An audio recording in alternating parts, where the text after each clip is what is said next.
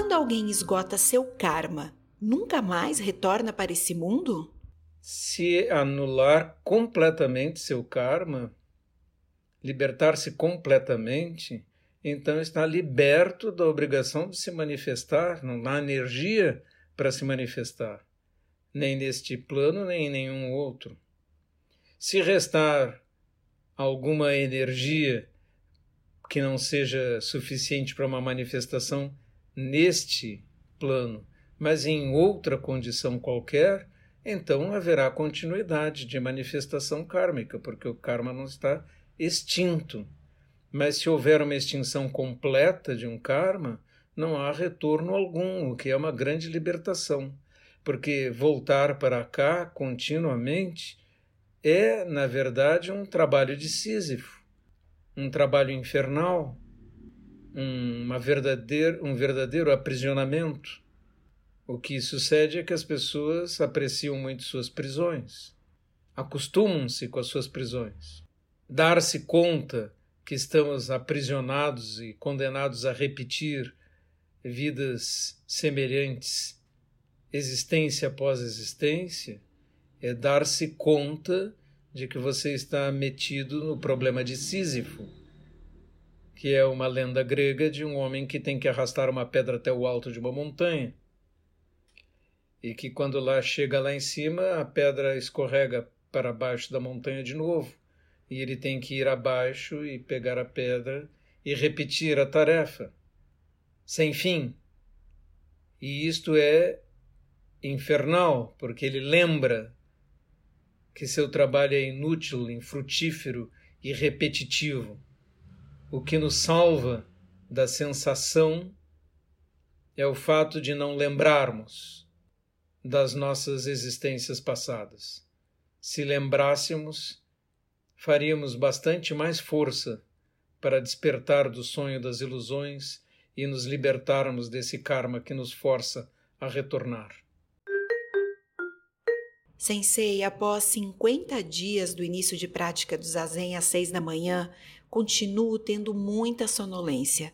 Teria alguma dica para diminuir essa sonolência?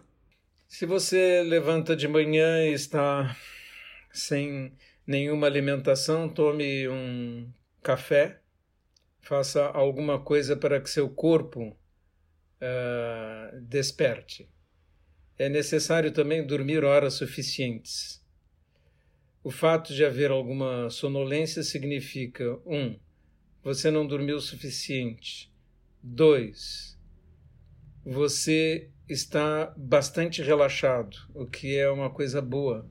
Então indica que você está conseguindo libertar-se de ansiedade e sentar-se calmamente, o que já é uma vitória percebi que o estado mental da gente muda com a prática. O senhor acredita que aumenta a inteligência emocional? Acredito sim, porque aumentam as capacidades de empatia, de percepção do outro e nos colocam um pouco mais longe do nosso centramento no nosso próprio ego. Sensei, qual é o significado do ponto destacado no centro da testa da imagem de Buda? Isso é só uma representação na estatuária de antigas lendas hindus, de 32 marcas de perfeição que um ser especial teria. E entre elas havia um sinal na testa. Isso não é mais nada do que uma incorporação cultural e não tem nenhum significado especial. Aliás, durante os primeiros séculos depois da morte de Buda, nem havia estatuária. Gostaria de saber se existe um ponto cardeal, norte, sul, leste, oeste, que seja ideal para montar o altar. Sim, tradicionalmente colocamos as estátuas de Buda de preferência voltadas para o leste, porque, segundo a narrativa, é, Buda iluminou-se de manhã ao ver a estrela da manhã, planeta Vênus, surgir logo antes do, do Sol. Então colocamos as estátuas de Buda voltadas para o leste. É assim que está aqui na minha casa. Mas se não for possível por algum motivo arquitetônico, isso não vai fazer diferença alguma. Sensei, o repositório universal de memória também é impermanente? Também vai deixar de existir? Certamente, num colapso final do universo, sim. Mas, como os universos são cíclicos e recomeçam, tudo é pura continuidade. Eu acredito em Deus e às vezes rezo, mas gosto do budismo também. Tem algum problema em fazer zazen? Problema em fazer zazen não há nenhum. Inclusive, houve um movimento dentro da Igreja Católica iniciado pelo eh, padre John Mayne, no Canadá, é, que criou inicialmente uma prática que chamou-se é, Zen cristão, e que e, e essa denominação foi abandonada mais tarde pela Igreja, muito logicamente, e chama-se hoje meditação cristã.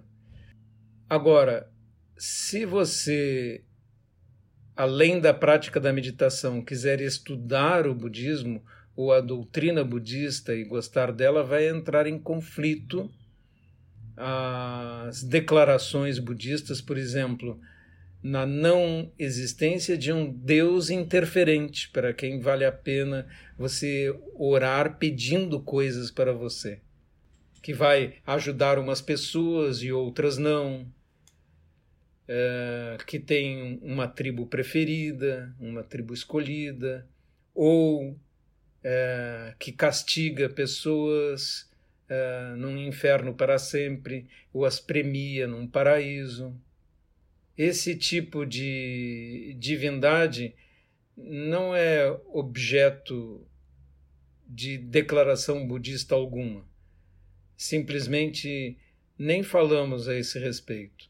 Então não chamamos o budismo de ateu, mas o chamamos de não teísta. Sensei, em minhas práticas recentes, a visão tem ficado turva e tenho perdido o foco. O que pode ser isso? É, não posso saber aqui agora, não é? Mas não há nenhuma necessidade de focar nada quando você está com os olhos semicerrados em meditação, olhando para baixo.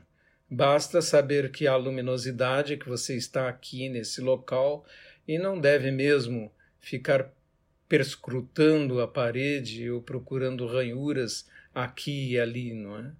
Eu me lembro de um homem que fez um retiro comigo e me disse que tinha visto na parede na frente dele todos os animais do zoológico, nas ranhuras.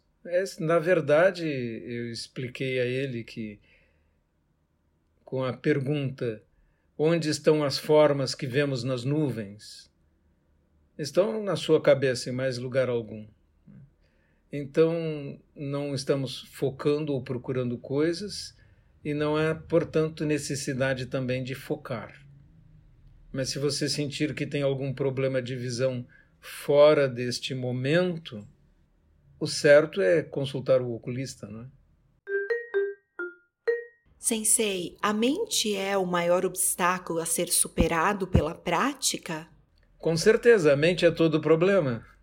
Os peixes e os pássaros não têm esse problema. Eles são. Os peixes são verdadeiramente peixes e os pássaros são verdadeiramente pássaros. Só os homens não são verdadeiramente homens, porque passam o tempo pensando e imaginando. E é isso que os afasta da realidade. Como lidar com o vazio existencial que nos faz sentir que não pertencemos a lugar nenhum e que nada pode nos preencher? Porque estamos procurando alguma coisa para preencher.